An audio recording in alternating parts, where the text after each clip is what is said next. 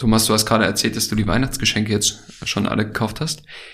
Die Hörer werden das erst nach Weihnachten hören. Das heißt, du kannst jetzt schon sagen, dass, was du deiner Frau zu Weihnachten schenkst.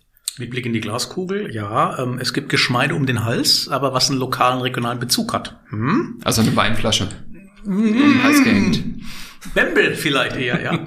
ähm, weil sie ist ja eine Streuobstwiesen-Expertin. So, da gibt's natürlich jede Menge Bücher noch, weil Madame liest ganz viel. Und dann gibt's noch so ein kleines Familienthema, eine Kombination von Sterneküche und Menschen auf dem Trapez. Die Eingeborenen in der Region wissen, was damit gemeint ist. Okay. Was gibt's bei dir, Andreas? Erinnert mich eher an meine Ex-Frau. Ich hatte die Regel, drei Dinge musst du schenken. Also einmal Geschmeide, was der Schönheit äh, huldigt. Das andere eine schöne Sache, die an dem Abend gut wirkt und eine Sache, die dann langfristig wirkt. Ne? Ich fand das eine gute Regel, aber ist halt Ex-Frau, ne?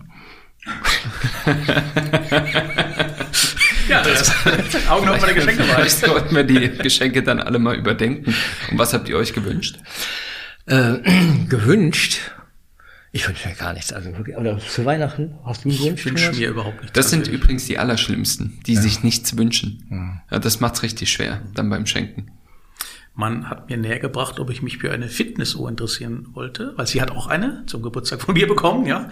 Und dann, ich, ich, seitdem merke ich, unter welchem Druck man steht, wenn man permanent gezwungen wird, was zu machen. Ich sage, nee, möchte nicht, vielen Dank, Schatz. Hm. No way, Fitnessuhren gar nicht. Ja, Fitnessuhren sind ätzend. Ich habe mal eine 100 Kilometer Wanderung mitgemacht mhm. und äh, dann habe ich mich hingesetzt. Logischerweise, irgendwann geht's ja nicht mehr. Und nach einer Stunde hat meine blöde Uhr dann gesagt, ja, du musst dich mal ein bisschen bewegen. das war nicht mit dem Druck. Super, sag, danke für nichts. Nee, das, ja. äh, nee, nee, nee. Alles, was spricht und, äh, und äh, wackelt, das ist nicht so gut. Kein ja. Druck, kein Druck. Kein Druck. Verstehe ich total. Willkommen bei Die Hausmeister, Immobilienmythen im Podcast mit Thomas Bayerle, Andreas Schulten und dem Moderator Andy Dietrich mit freundlicher Unterstützung von Handelsblatt Inside Real Estate.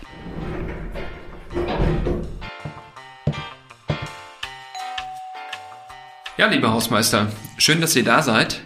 Ihr habt eine steile These mitgebracht. Die steile These heute lautet, niemand braucht mehr Makler.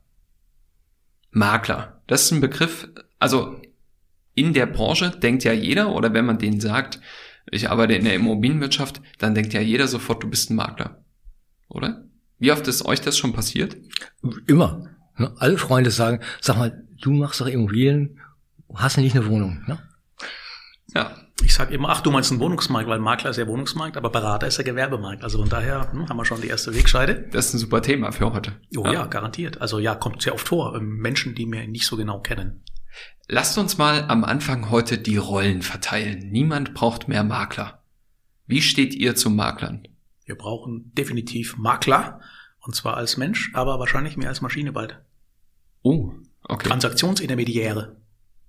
Ja. Was, was sagst du? Mehr Mensch als Maschine? Oder? Noch sind es mehr Menschen, aber so. es geht halt zu mehr zur Maschine, zum Algorithmen, ah, zur KI.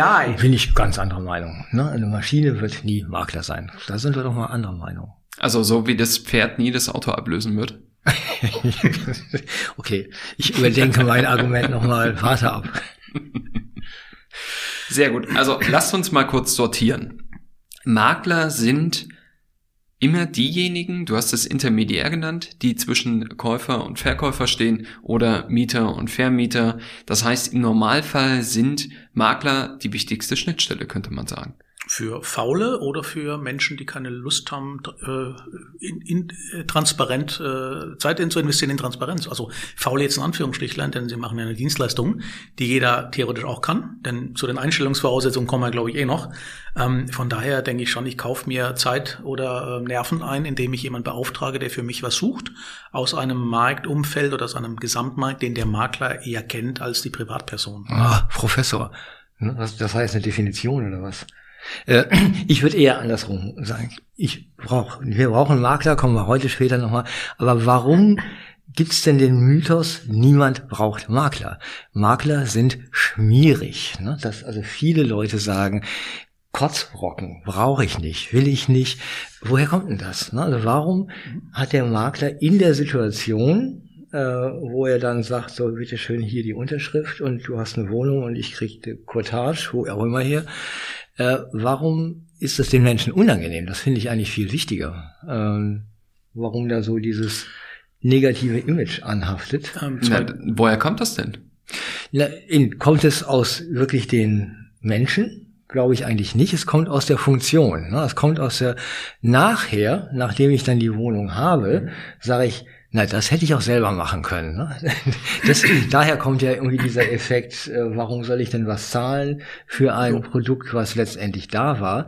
Und das ist eben so ein bisschen unfair, ne? also Klar. im Nachhinein zu sagen, der Typ oder die Type hat mich aufgeregt. Deswegen ich aber nie umsonst für Faule, was Faule jetzt nicht erstmal negativ ist. Faule heißt, ich gebe jemand einen Suchauftrag, der macht es für mich und am Schluss äh, bin ich bei dir. Mhm. Nach dem Motto, naja, also durch simples Rumgoogeln habe ich die Wohnung theoretisch auch finden können, ja, im mhm. Prinzip, ja.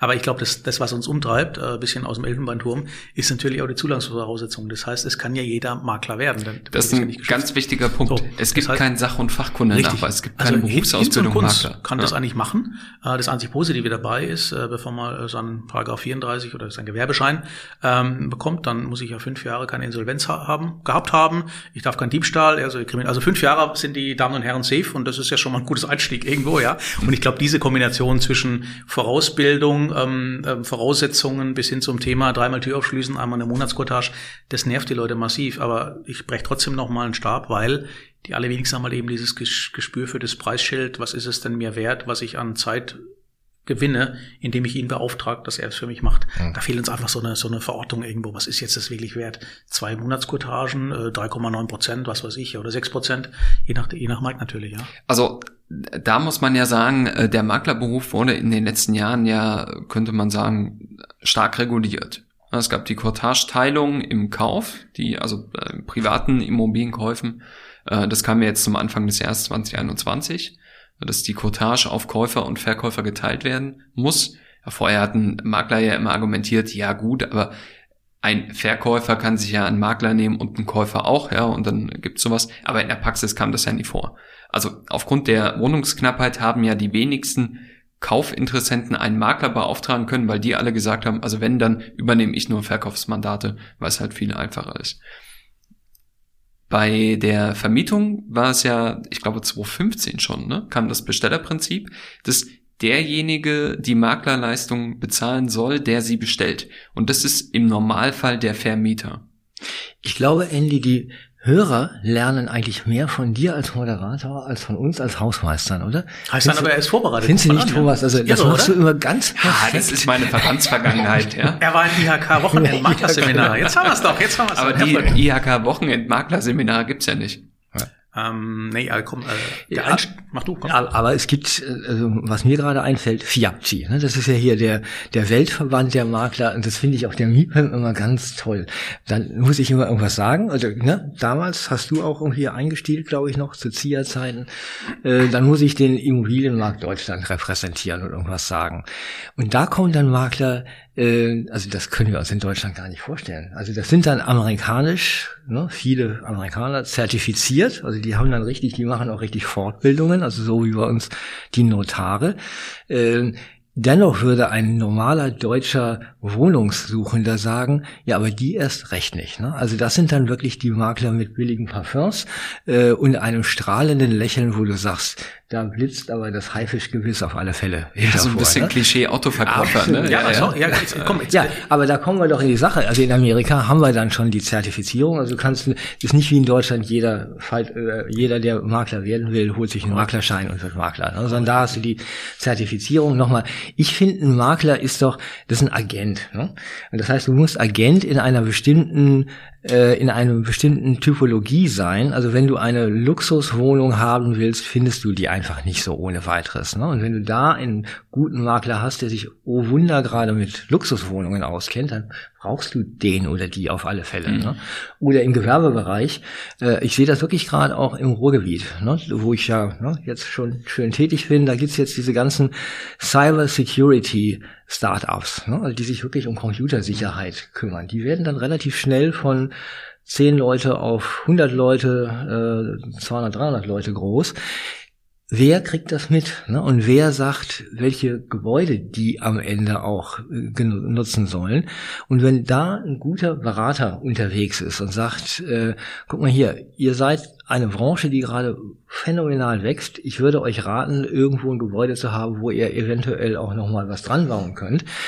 Also so einen Berater braucht da auf alle Fälle die Branche.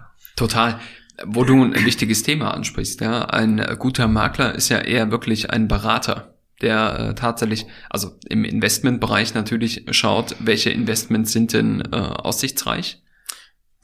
Ich mache mal einen anderen Punkt. Ihr habt ja. vielleicht alle schon mal eine Immobilie gekauft oder musstet euch dann zwei Stunden den Kaufvertrag vorlesen lassen von einem Menschen, der heißt dann Notar bekommt ein paar tausend Euro für Vorlesen vom Papier. Im gleichen Gebäude oder im gleichen Zimmer sitzt mit den Käufern auch der Makler oftmals dabei, ja. Und der Makler wird gebasht, ja. Wenn man aber mal rational betrachtet im Zeitstrahl, macht ein Makler, ob der mal gut oder schlecht ist, macht doch definitiv viel mehr Arbeit im Vorfeld. Bevor es zur Transaktion kommt, bekommt ein paar Euro mehr ehrlicherweise, aber keiner basht den Notar hochreguliert, die dürfen nicht mehr Werbung machen, die Notare, ähm, aber die Makler kriegen sie immer ab, ja. Dass da, dass da komische Menschen drin sind, überhaupt keine Frage. Und nochmal letzte Bemerkung: Seit äh, Januar wird ja äh, ist ja der Hebammenberuf ist ja ein Bachelorstudium. Wir haben sie bis heute noch nicht geschafft, obwohl es viele äh, zertifizierte ähm, äh, Ausbildungen gibt, immobilienmäßig bei den Institutionen. Wir lassen halt einfach alle rein.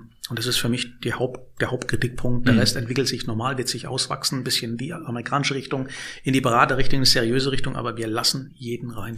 Also Thomas, bist du für Regulierung? Du sagst, ich bin in dem Fall natürlich maximal für Regulierung. Also herrlich, ich, ich bin für komplett freien Markt. Also da sind wir doch mal ganz Na, das, Nein, das immer, das immer, nee, Andreas, das immer nicht, weil du musst, wenn jemand äh, einen großen Teil seines Geldes, ich rede jetzt wirklich vom Kauf Beispiel, dann muss er sich ob, äh, ob heimgeben von Menschen, die im Endeffekt ihm das Gespür geben, weil sie reguliert sind, weil sie sicher sind, nach dem Motto, diese 500.000, 600.000 Euro, die sind gut angelegt, Punkt, Punkt. Da darf er seinen Stempel runtermachen mit dem Adler und darf hier seine x-tausend kassieren, aber der Makler hat die Vorauswahl getroffen über einen gewissen Zeitraum und ähm, wenn er es gut macht, und das ist ja immer der Kritikpunkt, wenn er es gut macht, dann hat er eigentlich genau das Objekt gefunden oder die ein, zwei Objekte, was für den Kunden drauf geht. Naja, wir sind aber in einem, Rechts, wir sind in einem Rechtsstaat. Ne? Also ich gebe dir recht, also notar notarielle Leistungen könnten, ne, wenn wir auch über Digitalisierung sprechen, ne, äh, sowas hier wie äh, wie heißt es hier, äh, die, diese Blockchain oder so. Ne? Da, da haben wir auf alle Fälle eine Technologie, die das Notariatswesen mit Sicherheit auch reformieren werden, würde ich sagen. Dennoch, du, du sagtest ja gerade, äh, der Notar ist reguliert und eigentlich, ne, also ihn sollte man wäschen und nicht den Makler. Und der Makler sollte besser ausgebildet sein, sollte auch einer gewissen deutschen Wirtschaftsstruktur entsprechen. Ah, ich bin aber eher wirklich der Meinung, das kann jede Nase machen. Guck mal, du oder ich könnten doch super gut Makler sein. Ja, aber wir sind im System schon drin, Andreas. Das ist das Thema. Wir haben noch aufgebaut. Sagen, ihr habt eine Immobilienaffinität und vor allem habt ihr Immobilien-Know-how. Ja, das würde ich jetzt ja. nicht jedem Makler unterstellen. Ja, aber irgendein Immobilieneigentümer, ich sag mal, der hat 30 Jahre lang irgendwie Immobilien verwaltet, weiß, wie das steuerlich geht, äh, weiß, welche Kunden eventuell seine Fläche oder sein Gebäude haben wollten. Der hat doch auch irgendwann Know-how. Der muss doch nicht in irgendeine Schule gehen oder in irgendeinen Kurs. Ja, ist ein mm. Punkt. Ist, ist ein Punkt. Mm. Ja, also ich glaube, äh, dass der Verkäufer die Makleraufgabe durchaus auch erfüllen könnte. Ne, die steile These würde ich jetzt hier auch mal wagen. Also ich würde jetzt mal reingekretscht an das Argument, ich würde die sogar zwingen, eine Bausachverständigenausbildung oder ein Studium gerade zu machen. Was viele wir, auch haben. Wir reden von ja. 90 Prozent eigentlich vom Bestand mittlerweile nur noch. Und das ist ja, das ist ja nochmal die, die Potenzierung des Risikos schlechthin.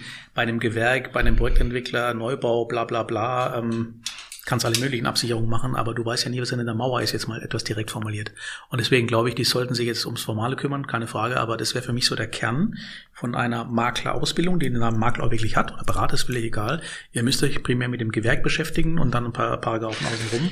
Mhm. Und dann können eine Beratungsleistung. Was mich zu einer Idee bringt, man, Eltern, man redet doch auch viel über den Elternführerschein gerade. Ne? Dürfen eigentlich alle Eltern Eltern werden? Ne? Oder können sie denn überhaupt Kinder großziehen? Oh, da ne? bin ich jetzt mal gespannt. Jetzt, genau, ja, genau, steile, steile Kurve. Äh, brauchen wir, wenn wir einen Führerschein haben, also um, ich sag mal, normal in Deutschland äh, am Verkehr teilzunehmen, einfach auch mal alle einen Führerschein, um ganz normal im Immobilienmarkt teilnehmen zu können. Mhm. Aber da würde ich sagen, nicht nur der Makler, sondern das ist einfach Grundbildung, meiner Meinung nach. Also dieses ganze Aufregen. Ich habe tatsächlich gerade einen äh, Masterstudenten, der wird mit einer Studienarbeit rausgehen, der sagt, die Berliner sollen sich nicht so aufregen. In Berlin sind die Mieten einfach noch vergleichsweise billig. Ne? Da sage ich, Sag mir schon länger, ich, ich finde das ja eine gute Arbeit, aber fang, also zieh dich mal warm Das an. hat Rolf Elgeti mal ganz äh, medienwirksam gesagt und der hat echt einen Shitstorm geerntet mit Ja, der Aussage.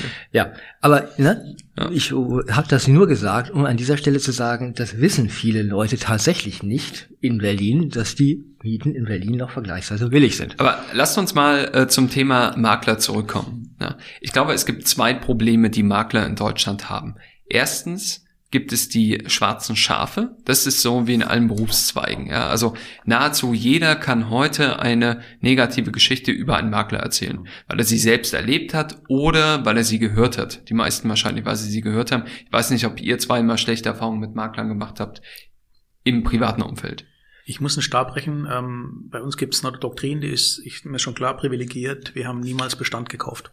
Ja. Wir haben immer nur Neubau gekauft. Ihr als Karteller? Nee, Oder wir als ah, du Bayerle, Bayerle. Okay. So, also deswegen auch privilegiert, deswegen ganz klare Aussage. Wir haben niemals Bestand gekauft und deswegen haben wir mit den Beratern, Maklern von der Projektentwicklerseite, auch übrigens Menschen mit kurzen Ärmeln im Sommer, ähm, haben wir nie negative gemacht. Im Gegenteil. Deswegen dieser Grund, warum das auf diesem Projektentwicklungsthema so rumreite, unserer Mhm. Ja. Ähm, das ist, äh, nee, also wirklich keine schlechten Erfahrungen gemacht. Allerdings, so. Und- allerdings bei der Vermietung, jetzt sind wir am Punkt, bei der Vermietung sieht's dann teilweise echt völlig anders aus, wo dann die Sachen durcheinander schmeißen, wo du denkst, äh, wegen Reichtum geschlossen offensichtlich oder keine Böcke. So in der Spannbreite oszilliert das Ganze irgendwo. Und das ist ein Problem. Ähm, das zweite Problem, das ich sehe, ist, dass äh, viele Maklerleistungen, die ja in der Dienstleistung selbst erbracht werden, dass die überhaupt gar nicht öffentlichkeitswirksam sind. Ja, das heißt, das Eisbergprinzip, du siehst nur die oberen 10%, die oberhalb der Wasseroberfläche sind, aber das, was drunter ist, ja, was viel mehr äh, ist, also ich meine, was muss ein Makler alles machen? Ja, der muss, natürlich muss der erstmal den Zugang zum Markt herstellen, der muss die Immobilie bewerten, der muss ähm, unter Umständen ein Bieterverfahren anstreben, der muss äh, die ganzen Vertragsunterlagen vorbereiten, der muss sich mit der Immobilie im Idealfall beschäftigen.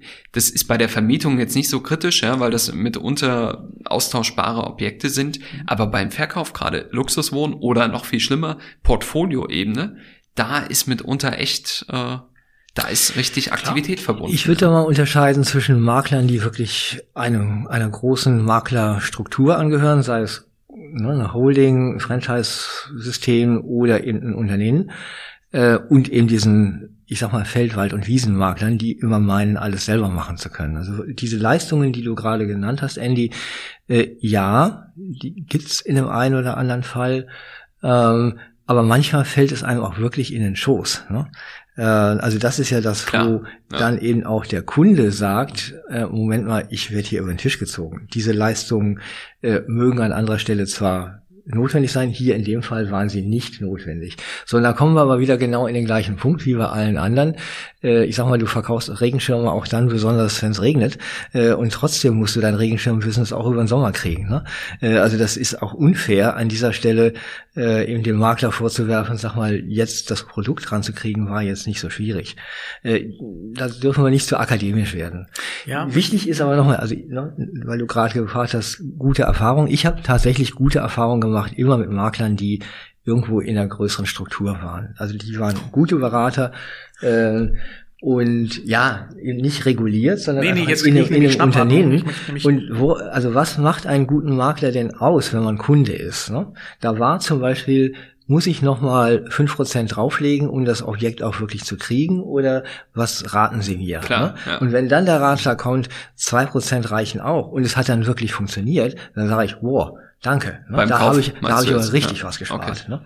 Ich habe ja gesagt, Ja. ich habe gerade Schnappatmung gekriegt. Ähm, alles nicht repräsentativ für ihr Gefühl, aber mit einem realen Beispiel hinten dran ein paar.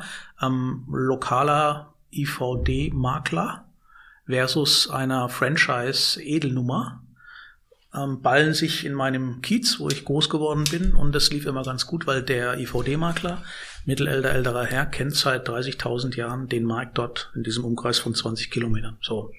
Dann kam diese Franchise-Nummer und Lizenz vergeben von irgendwelchen total tollen, die haben bessere Exposés, die haben anderes Auftreten, ja, aber die Leistung war definitiv schlechter und zwar grottenschlechter und zwar ganz banal die Frage, was wäre denn eigentlich für dieses Objekt so ein, zwei Vergleichsobjekte?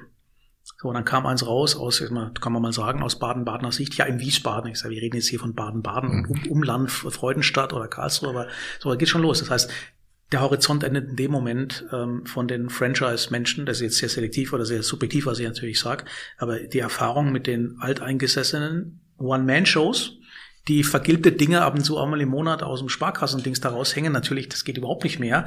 Aber die Erfahrungen sind rückblickend definitiv besser als mit diesen Franchise-Menschen, die von heute auf morgen springen und am Ende des Tages eine sehr aggressive Art haben zu verkaufen. Denn der andere, jetzt letzter Punkt, der weiß, die haben Kinder, die brauchen in fünf oder zehn Jahren irgendwas, die sehen es halt langfristig. Es ist naiv, was ich jetzt sag, im großen Blick, aber doch äh, definitiv bessere Erfahrungen gemacht als mit diesen Edelnummern da. Also ich habe schon oft gehört, dass Makler vor allem auf dem Land, ja, wo die Nachfrage deutlich geringer ist, wesentlich bessere Arbeit erbringen, weil, weil sie einfach ein Thema haben. Ja. Also die müssen wirklich Käufer oder Mieter finden. Aber ähm, um mal ein anderen Schwung noch reinzubringen. Wir müssen dann auch irgendwann aufhören, ne? sonst verlieren wir unsere Hörer. Aber ein spannendes Thema. Ja, ist super. Ich könnte hier auch tagelang drüber reden. Was schätzt ihr jetzt, wie viele Makler zuhören?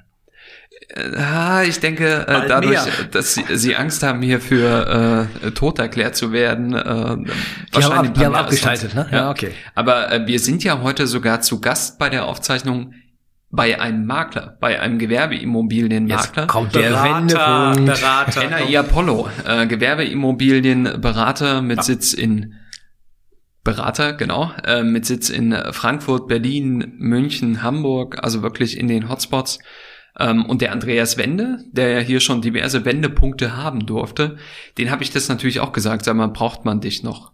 Braucht man euch Makler noch? Und er hat gemeint, naja, wenn man jemanden braucht, der im Prozess hilft, ja, also wirklich bei der Auswahl, bei der Vermittlung zwischen Parteien eine Lösung findet, also für beide Parteien arbeitet, so ein bisschen wie Notar, dann würde Andreas Wende sagen, auf jeden Fall braucht man uns da. Was er aber so ein bisschen kritisch sieht, mit Blick auf seinen eigenen Berufszweig ist die fortschreitende Digitalisierung, die ihr heute auch schon ganz am Anfang mal genannt habt. Er hat gemeint, das wird einen extremen Einfluss auf die Provision haben, die es zu erzielen gilt. Ja, also diese, dieses klassische äh, zwei Netto-Kaltmieten oder sieben äh, Prozent äh, vom Kaufpreis, das wird es zukünftig nicht mehr geben. Das gibt es in dem Bereich Gewerbeimmobilien sowieso, das gab es da noch nie gefühlt. Ja. Ähm, da gab es immer eine Verhandlung. Da, wurde, da hat der Makler hat gesagt, ich erbringe meine Dienstleistung für die und die Prozent. Ja, dann mhm. wird halt wirklich ja, Deswegen angeboten. waren wir ja jahrzehntelang Eldorado für Makler Deutschland ja, verglichen mit, mit Großbritannien beispielsweise. Und jetzt kommen wir bei dem Punkt Makler und Transparenz. Ne? Also je trans das, dahinter steht ja, je transparenter wir sind, digital gesehen, desto weniger Makler brauchen mhm. wir. Und Mist, jetzt rede ich wieder leider, meine Kollegen mögen es mir nachsehen, wie der Igel von der Puderquaste in New York, wo alles komplett transparent ist. Ich kann durch New York gehen und sagen, da oben ist eine Wohnung, die kostet ab Monat X so und so viel. Gibt's doch immer noch Makler. Ne? Also, also ja, ich, ich glaube, ich bin der Meinung, dieses Jahr, wir werden viele, ne, Immobilien Scout oder Immobilienwelt, äh, sei Dank, wir sind schon wesentlich digitaler und trotzdem brauchen wir noch die Makler. Also da würde ich Andreas Wende widersprechen und sagen, keine Sorge, die brauchen wir immer noch. Also ja, ich glaube, Andreas Wende fühlt sich auch sehr sicher. Ja, ähm, Im Gewerbeimmobilienbereich oder ich sag mal im professionellen Immobilienbereich wirst du immer Berater an deiner Seite haben wollen. Ne, weil wie oft kommt es denn auch vor am Ende des Tages, dass du wirklich ähm, etwas ankaufen möchtest? Das heißt, du hast ja in deinem normalen privat- oder auch beruflichen Alltag viel zu selten etwas damit zu tun. Ja, Makler machen das jeden Tag. Die sind ja also meilenweit voraus. Und da fände ich es auch gut, wenn du einen Profi an deiner Seite hast. Ja. Je nachdem, was du machst. Bei der Vermietung weiß ich ehrlich gesagt nicht. Kommt auch das Produkt an. Also ja, meine, Vermietung ist zu viel skaliert. Du kannst auch eine 1000 Quadratmeter Wohnung mit Bibliothek und äh, irgendwie auf einem Kamin mieten wollen und brauchst da jemanden, der dir die ran Logisch. Aber ich sag mal, für deine äh, Dreizimmerwohnung äh, in nee. der äh, Münchner Innenstadt, brauchst du da noch einen Makler? Nee. Das ist ja sogar, dass die Wohnungsgesellschaften heutzutage eben nicht die großen Plattformen nutzen, weil da die Gebühren zu hoch sind, genau. sondern die haben ein Produkt, äh, wo du einfach dich direkt dran wenden kannst und die machen das direkt. Super. Ihr kennt ja meine Sprüche und meinen Töchtern, dass die garantiert keinen Makler vor der Haustür mehr abpassen, der so hochführt, sondern gibt es Sniper, da gibt es keine. Punkt. Wunderbar. Also ist vorbei, das geht in diese Richtung, ja. Oder ein paar PropTech-Unternehmer werden jetzt hier echt applaudieren. Ja, mag scheinen im Prinzip, aber äh, PropTech übrigens auch schön. Äh, meine Lieblingswerbenummer, die habe ich damals nicht fotografiert, das ist glaube ich so zehn Jahre alt, ja. Lief ich an einem äh, an einer ähm, Organisation vorbei mit einer Bank der Farbe Rot und da hing ein, ein Werbeslogan drin äh, zum Thema Objekte. Wir beraten Sie in Grund und Boden. Ich ärgere mich heute noch, dass ich nicht fotografiert habe, weil das ist, wir beraten Sie in Grund und Boden, auf sowas muss man erstmal kommen, ja. Ja, das ist Wenn gut. man drüber nachdenkt, ist es echt der, der GAU. Das ist der GAU. Da sind wir ja beim, ungefähr bei dem Niveau dessen, ähm, was leider Gottes ähm, nicht ausgebildet wird in diesem Land, Ja, im das stimmt. Immobilienbereich. Wir können ja mal äh, zum Schluss sagen, der Mythos, niemand braucht Makler, der ist nicht wahr. Oder? Nein. Jeder Makler sind Berater und Berater wird man immer brauchen. Das finde ich als Berater übrigens gut, dass ihr das sagt. Ja, Vielen sind, Dank, sind wir nicht alle. Berater? Nein. Ich mag Berater ja aus Erfurt vor allem, ja, genau richtig. Ja. Übrigens ist Andreas Wende, ist glaube ich ein armer Mensch. Er definiert sich mal Wendepunkte, andere über Höhepunkte, ne? Also ist komisch. Tut mir leid. Danke Andreas für die Gastfreundschaft hier übrigens. Sie wollen die aktuellen Entwicklungen der Immobilienbranche zukünftig nicht nur auf die Ohren bekommen? Mit dem Fachbriefing Handelsblatt Inside Real Estate erhalten Sie zweimal wöchentlich exklusive Nachrichten zu den Trends und Technologien der Immobilienbranche. Als Newsletter direkt in Ihr E-Mail-Postfach. Testen Sie das Fachbriefing jetzt für einen Monat unter www.handelsblatt.com slash Real Fachbriefing. Den Link finden Sie auch in unseren Show Notes. Diese Folge ist ein Produkt von Strategiekollegen und wurde in Zusammenarbeit mit NextGen Media produziert.